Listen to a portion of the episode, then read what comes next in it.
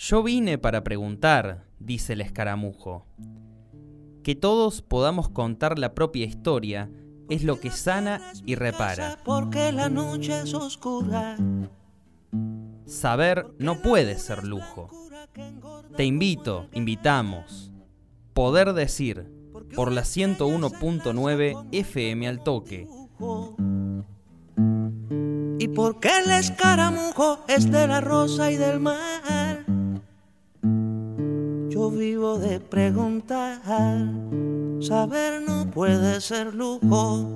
Yo vivo de preguntar, saber no puede. Pocas situaciones generan tanta incertidumbre como las que afectan al lugar donde habitamos. Ese en el que pasamos nuestras horas de descanso, que se convierte en una especie de refugio cuando afuera hace frío o excesivo calor o simplemente necesitamos o decidimos aislarnos del mundo exterior para disfrutar de nuestra intimidad, ya sea solos o acompañados. ¿Qué pasa cuando ese lugar no es propio y debemos alquilarlo y se convierte en una odisea conservarlo y sostenerlo económicamente? Si en este momento nos estuvieran escuchando toda la población de Argentina, más de 7 millones, casi 8 de habitantes sabrían de lo que estoy hablando. Ese es el número de inquilinos que actualmente tiene nuestro país y que en una gran mayoría desde hace tiempo, pero ahora particularmente, no le está pasando nada bien. ¿Cuántas de esas personas que están alquilando y que tienen la mala suerte que les toca renovar o actualizar el precio de sus contratos se desvelan porque no saben con qué se van a encontrar a la hora de conocer los números nuevos? Desde un 50 hasta más de un 100% de aumento han registrado algunas actualizaciones. Una locura que sume en la más profunda desesperación a millones de locadores de nuestro país que, cotejando ingresos, no saben ya hacia dónde escapar. Nos acompaña hoy Maximiliano Vitar de la agrupación Inquilinos Córdoba, que también es parte de eh, la agrupación Inquilinos a nivel nacional. Maximiliano, bienvenido, gracias por atendernos. No, muchísimas gracias a ustedes por, la entrevista y la participación. Eh, Maximiliano, estos problemas de los que yo hablaba recién, lamentablemente no son nuevos para los inquilinos, solamente se han agudizado, y no es menor, en esta última época. Eh, por eso me gustaría que nos contextualices desde cuándo existe Inquilinos Córdoba y qué fue lo que motivó el surgimiento. Bueno, Inquilinos Córdoba surge el 4 de octubre de, hace cinco años, casi seis, eh, principalmente porque un poco lo que, vos planteabas es que nosotros veníamos con un grupo de conocidos y amigos y amigas, veníamos hablando y venía siendo una cuestión muy común de hablar de lo que del sufrimiento y de la problemática que tienen esas familias que no tienen un techo propio y que desgraciadamente el mercado inmobiliario nos, nos había inculcado y nos había incorporado a nosotros dos cuestiones. La primera, que bueno, era lo que había, eh, que era una realidad que se tenía que aceptar. Eh, y segundo, lo que nos incorporaba es que era una realidad que era transitoria, que solamente que era un camino hacia ser propietario eh, y que por, por, tal circunstancias, de acuerdo al esfuerzo que uno podría hacer o ah, de acuerdo a la, la, voluntad que uno podía tener, en algún momento iba a ser propietario, así que era una situación que en la cual cada uno tenía que, pasar esa peregrinación, pero que en algún momento iba a llegar a ser propietario. Y bueno, nosotros desde ahí nos empezamos a encontrar con muchísimos abusos, eh, muchísimos problemas. Eh, y, que, y un claro incumplimiento de la, de la antigua ley de alquileres y abusos de todo tipo. Entonces, bueno, desde ahí decidimos organizarnos eh, decidimos empezar a decir basta al abuso inmobiliario y desde esa situación, desde el planteo de que no es una situación transitoria ni tampoco conformarnos con una situación que existe, existió siempre en la Argentina, eh, no se puede cambiar, surge eh, Inquilinos Córdoba.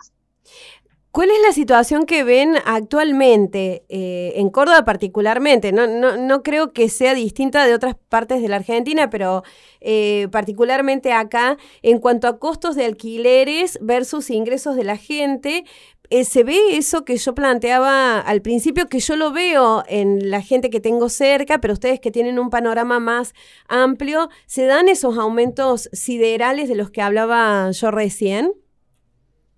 Sí, los aumentos, eh, lo que hoy tenemos muchísima complicación y muchísima preocupación. Es uno de los puntos que no regula la actual ley de alquileres, que es el precio inicial del alquiler, que cuando una familia se tiene que sentar a renegociar su contrato de alquiler, eh, independientemente de algunas otras cuestiones, pero yendo particularmente al precio inicial, encontrás aumentos de entre un 60, 70%, 100%, y en algunos mucho más, entre lo que pagaba ah, el contrato anterior y lo que debería pagar en este nuevo contrato, con lo cual genera muchísima muchísima desesperación, como lo planteábamos en esa instancia, porque obviamente a nadie le sube el, el, salario en esas proporciones y de un momento a otro.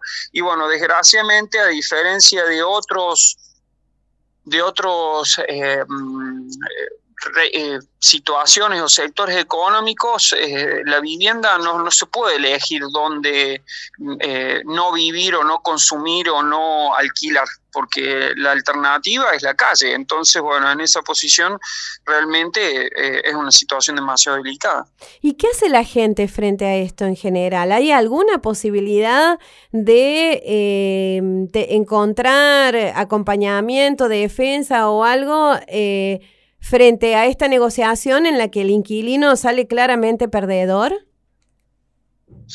Yo creo que el problema está eh, principalmente, bueno, uno, esto es una opinión personal, pero creo que está en esta cuestión que planteamos al principio. O sea, yo creo que eh, eh, nosotros, si nos organizamos y, si desde Córdoba eh, los inquilinos nos uniéramos, yo creo que las condiciones del mercado serían mucho más favorables de las que son actualmente.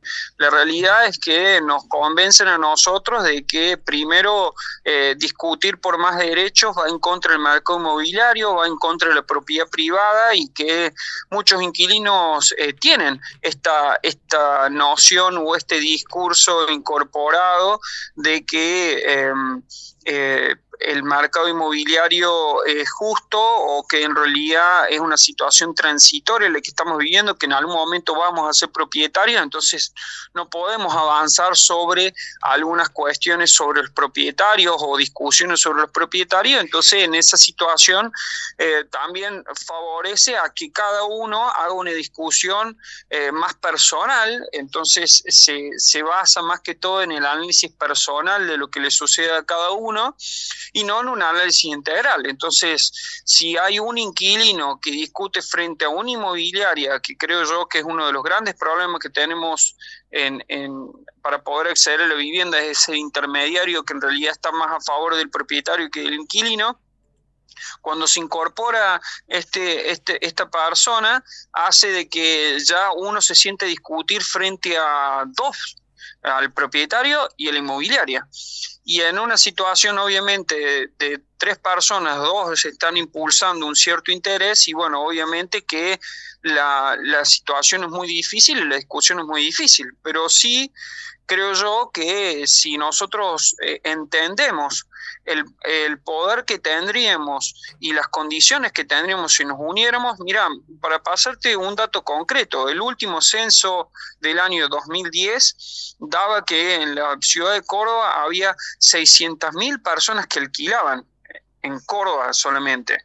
Eh, si ese 600.000 personas, si solamente el 1%, es decir, 600 personas, estuviésemos discutiendo la forma de alquilar de manera más justa en, en Córdoba, yo no tengo dudas que no solamente mejoraríamos el, precio del alquiler, mejoraríamos las condiciones en las cuales contratamos, sino que a su vez también dejaremos de pagar la comisión inmobiliaria que tanto nos cuesta pagar cada vez que eh, firmamos un contrato.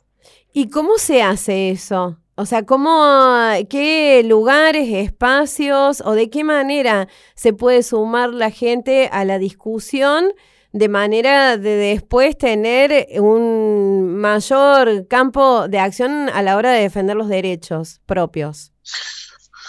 Yo creo que, bueno, invitarlos a eh, nuestras redes. Nosotros estamos, somos Inquilinos Córdoba. Eh, estamos incluso no solamente en Córdoba capital, sino en distintos puntos de la provincia. Estamos en Río Cuarto, estamos en eh, Jesús María, estamos en Arroyito, estamos también en San Francisco, en distintas localidades de la, de la ciudad de Córdoba, también en la parte de lo que sería Villa Dolores. O sea, creemos nosotros que se están empezando a organizar estas familias que alquilan, pero bueno, mientras más seamos, eh, eh, sería mucho más fácil. para decirte mucho más claro, si estamos hablando hoy en la, en, la ciudad, en la provincia de Córdoba hay 3.000 inmobiliarias en la ciudad de Córdoba. Yo estaba diciéndote que en el 2010 éramos 600.000 personas las que alquilamos. Miren la diferencia en, la, en, la, cantidad de gente que termina definiendo y los que terminan sufriendo eh, las desigualdades de esta situación. Entonces yo creo que es necesario que nos unamos, pero sí, obviamente también no es una condición excluyente o, una condición... Eh, em, diría única, sino que creo también que en este sentido el Estado sí tiene que estar mucho más presente. Nosotros podemos organizarnos, nosotros podemos generar gestiones como organización y como asociaciones, pero necesitamos claramente que el Estado tome un rol mucho más activo. La respuesta, que es lo que plantean las inmobiliarias, no puede ser que la respuesta la dé el mercado eh, o en su efecto la ley de oferta y demanda, porque nosotros no, no consumimos vivienda.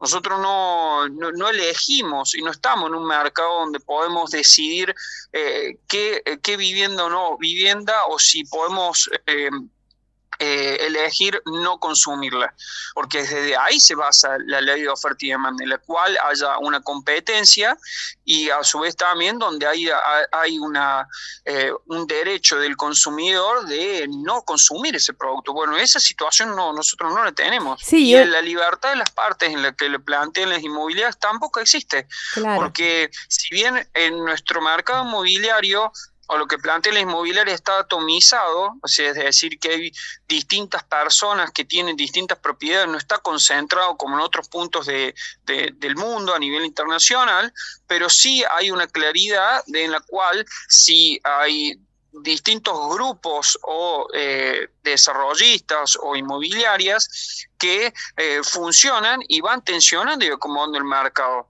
Eso se muestra también y con mucho más claridad en, las localidades eh, por fuera de las ciudades más grandes, donde hay dos inmobiliarias en, la ciudad, en los pueblos más chicos, las localidades más chicas, que ellos terminan definiendo, eh, o, ciudades más grandes, como por ejemplo localidades más grandes, como por ejemplo Carlos Paz, que hay cinco o siete inmobiliarias que son las que definen no solamente la parte gastronómica, sino también el acceso a la vivienda en toda la ciudad. Y bueno, y si vos te esperaste con alguna de ellas, eh, es difícil alquilar. Se viene la noche, sí. Eh, Maximiliano, hablabas de la presencia del Estado y en esto aparece eh, inevitablemente el tema de la ley de alquileres, si hay que reformar, si sirve la que está, cuál es la que está vigente, pero te propongo hablar de eso después de una pausa musical, ¿te parece? Dale, perfecto. Maximiliano, volvemos ahora nomás porque la pausa musical la vamos a poner después, ¿sabes? Eh, sí, Ahí vamos. Te, te, vuelvo a saludar y hablamos ahora de la ley de alquileres. Dale. Estamos eh, con Maximiliano Vitar, es presidente de la agrupación Inquilinos Córdoba y también es coordinador de la agrupación Inquilinos a nivel nacional. Habíamos dicho antes de la música eh, esto que planteaba Maximiliano sobre la necesidad de una presencia del Estado que ayude a equilibrar un poco más las cargas en esta, lamentablemente, que termina siendo un enfrentamiento entre inquilinos y locatarios acompañados de las inmobiliarias. ¿Cuál es, eh, Maximiliano, la ley que está vigente? Porque te lo pregunto, yo lo sé, pero te lo pregunto porque hay mucha confusión. Eh, para distinguirlas, hay una que establece que el periodo mínimo de alquiler son tres años y surgió otra en discusión que lo vuelve a los dos años que estaba antes. ¿Cuál es la que está vigente? Bueno, la verdad que me parece bastante importante la pregunta que, me haces, principalmente porque todo este debate que se ha dado en el marco de la ley de alquileres, presionado por el mercado inmobiliario y también eh, con cierto apoyo y connivencia de eh, un del arco opositor del actual gobierno y parte del gobierno nacional ha generado muchísima confusión en cuál es hoy la ley que está vigente y si está vigente la ley de alquileres. Eh, yo quiero ser muy claro, la ley de alquileres está vigente, está en plena vigencia. Lo que hoy se está discutiendo y se está debatiendo que ni siquiera tiene un dictamen o una media sanción de alguna de las cámaras, es una modificación de la ley. Pero hoy la ley de alquileres está en plena vigencia, está en plena vigencia el ajuste anual en base a un parámetro objetivo, a un índice de alquiler, está eh, eh, vigente también el plazo mínimo de tres años y a su vez también que los impuestos y las cargas y contribuciones los tiene que pagar el propietario y todo lo que establece la ley de alquileres. Sí lo que se ha dado es un marco de discusión de esta ley, con lo cual obviamente hay incluso más, hay hasta dos dictámenes. O sea, hay un dictamen que sostiene lo que establece la actual ley, de alquileres y mejora algunos puntos, y hay otro dictamen, que es el dictamen de la oposición, que es el dictamen de minoría, que establece modificaciones, como recién vos comentabas, tanto en el ajuste como en su efecto también el plazo mínimo. Pero es importante resaltar e insistir que actualmente la ley de alquileres está vigente, en plena vigencia, no se ha suspendido, no se ha derogado y que está en su plena vigencia.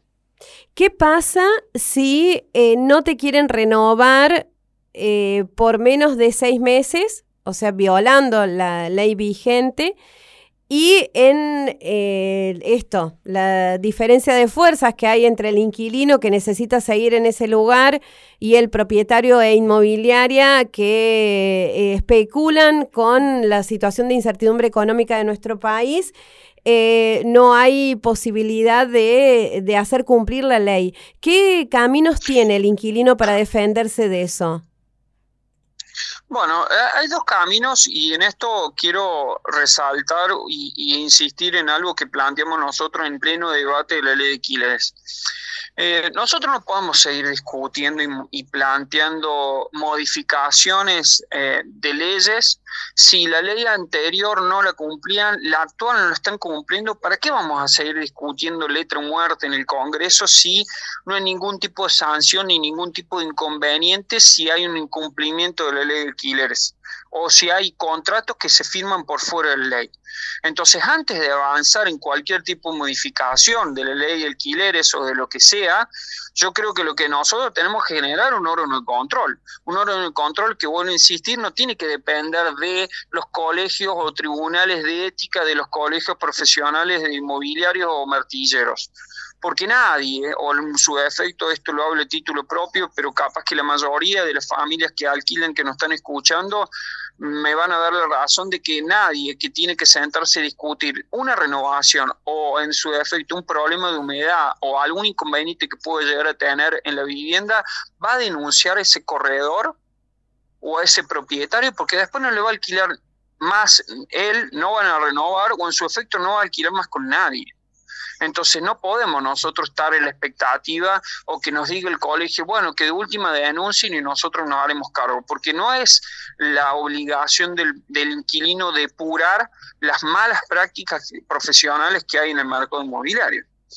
Entonces, el, el, Estado tiene que estar presente a través de un órgano de control con poder de policía que sancione y que, nos, que, que logre depurar esta situación. Y, y segundo, sí me parece es que si bien no hay una posibilidad de que eh, se pueda obligar a un propietario de renovar, porque eso está en el marco de las libertades que tiene el propietario y la inmobiliaria, pero sí hay una cuestión muy clara que lo establece la ley de Killer, es que si hay, si hay un contrato que se firma por un plazo menor, el plazo mínimo son tres años, es decir, que si se firma un contrato con un nuevo precio, con nuevos garantes, eh, y, que a su vez es sobre un mismo inmueble eh, y es por un plazo de un año, el, el, contrato ese se puede hacer valer judicialmente por tres, porque el plazo mínimo legal son tres años.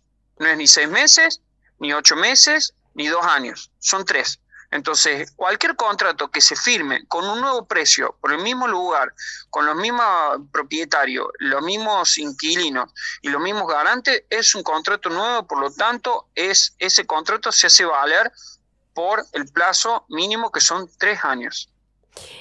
¿Qué pasa? Más, eh, pero clarísimo quedó, muchas gracias. ¿Y qué pasa con las comisiones de las inmobiliarias y los requisitos para alquilar? ¿Hay algún tipo de límite legal para todo esto que se pide o pueden pedir lo que quieran?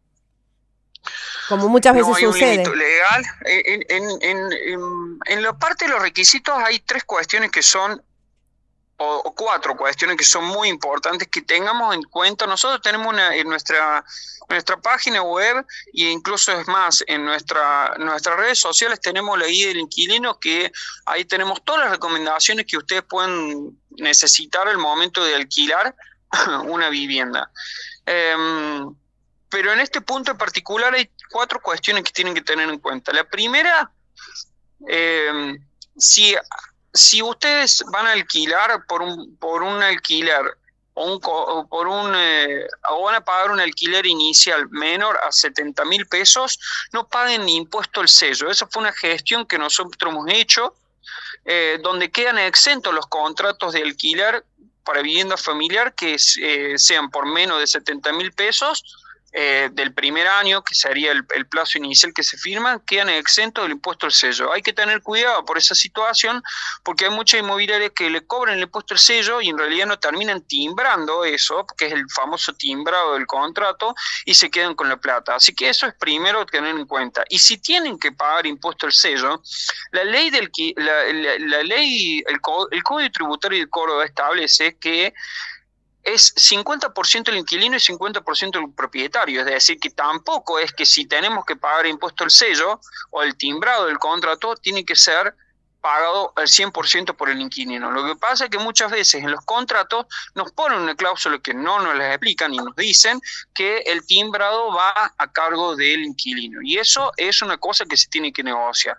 El segundo punto es el tema de la comisión. Establece dos cuestiones hay que tener muy en claro. No es la regla, quiero ser muy claro en esto, no es la regla que la comisión inmobiliaria sea del 5% y sea a cargo del inquilino.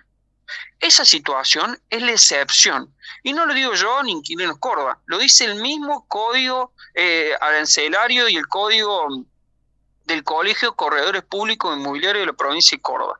Establece, la regla establece que las partes fijan libremente eh, los honorarios. Es decir, que entre el propietario y el inquilino son los que fijan, y bueno, y la inmobiliaria son los que fijan libremente quién es el que tiene que pagar la comisión y cuánto le tiene que pagar. Ahora, la excepción es que si no hay acuerdo, es, vuelvo a insistir en esto, si no hay acuerdo, es que es el 5% como máximo a cargo del inquilino.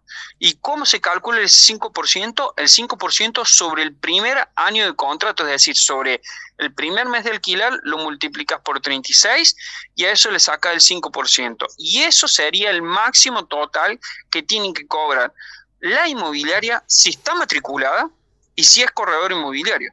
porque si es abogado es como máximo el 4% y si no es ni abogado ni inmobiliaria no te puede exigir ningún tipo de comisión porque ilegalmente no puede estar cobrando un honorario profesional si no está matriculado o si no está ejerciendo, eh, si no está autorizado por, por, los colegios profesionales. Entonces, con esto vuelvo a insistir en este tema. Independientemente de que nosotros estamos discutiendo que la comisión inmobiliaria le pague el dueño, la regla es que los, la comisión se debe que discutir tanto el porcentaje como quién lo paga.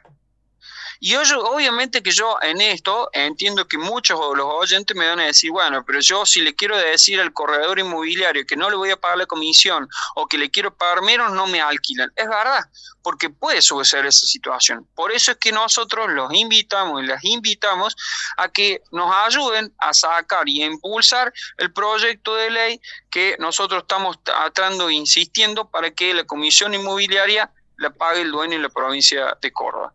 El tercer punto, eh, y no menos importante, es la modificación de la ley de alquileres en materia de lo que son las garantías que se pueden exigir. Se ha invertido la carga en la cual es el propietario el que exige las garantías. Eh, en este caso es el inquilino el que ofrece dentro del abanico posibilidades que establece la ley de alquileres y el propietario elige la cantidad de acuerdo a la oferta que hace el inquilino.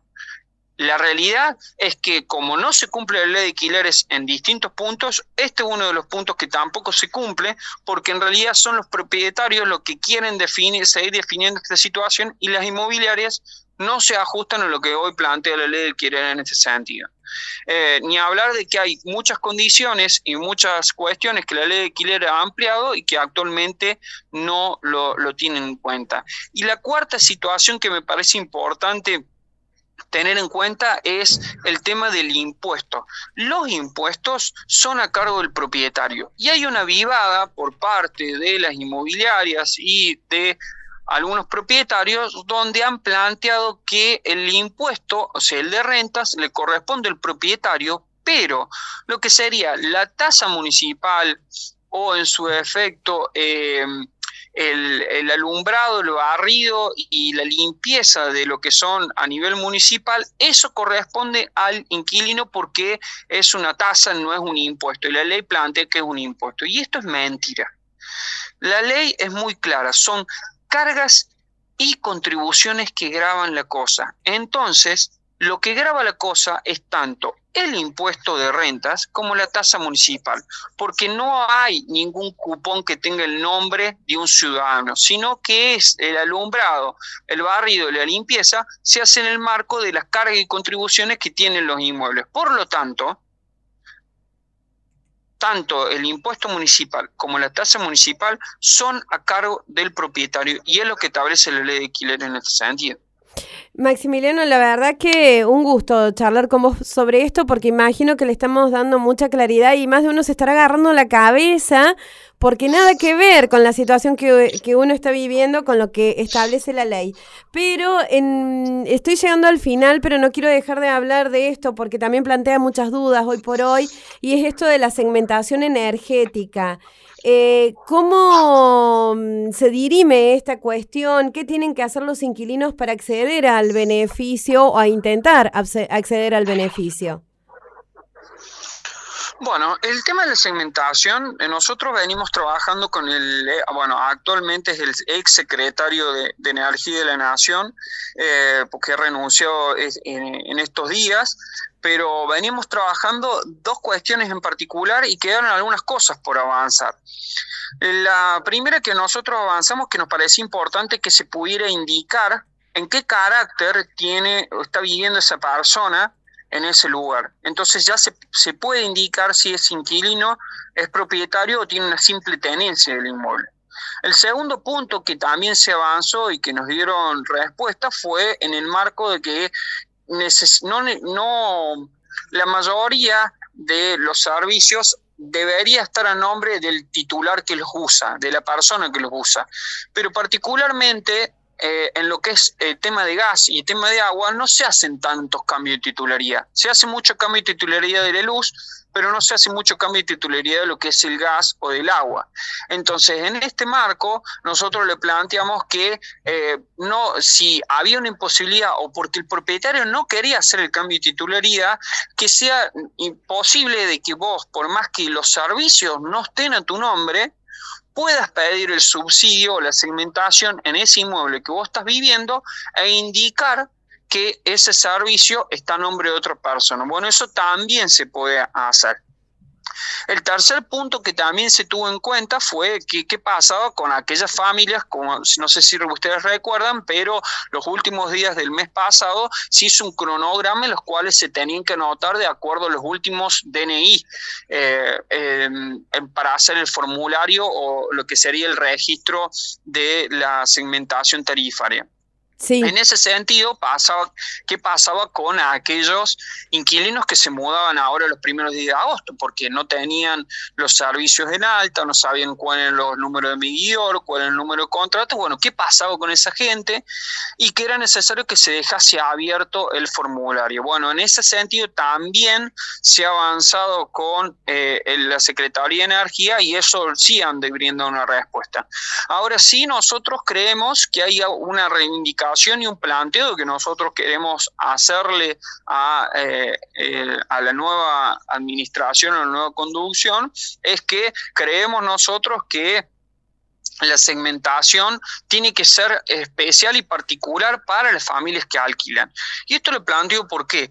Porque actualmente la segmentación tiene como dos etapas. La primera etapa y lo que se ha firmado o, se han llenado los formularios es como para que la misma, el mismo Estado Nacional, a través de los ingresos declarados y las propiedades que uno tiene o no tiene, define de acuerdo a tres categorías o tres escalones cómo es el ingreso o cuál es la capacidad económica que tienen las familias en base a un ingreso bajo, medio y alto. Y en base a eso se hace un descuento o un pago ah, de la tarifa plena o una reducción de lo que serían los subsidios. Para ese escalón y la forma en que se ha hecho esta segmentación ha sido en el marco de la canasta básica que actualmente mide el INDEC. La canasta básica, por ejemplo, para el ingreso alto, eh, se considera ingreso alto aquella familia que suma ingresos superiores a tres canastas y media básica o 360 mil pesos. ¿Sí? Ahora, nosotros venimos con una reivindicación, una discusión hace muchísimo tiempo, donde planteamos que hace más de ocho años que en Argentina no se toma más en la canasta básica lo que se paga de alquiler.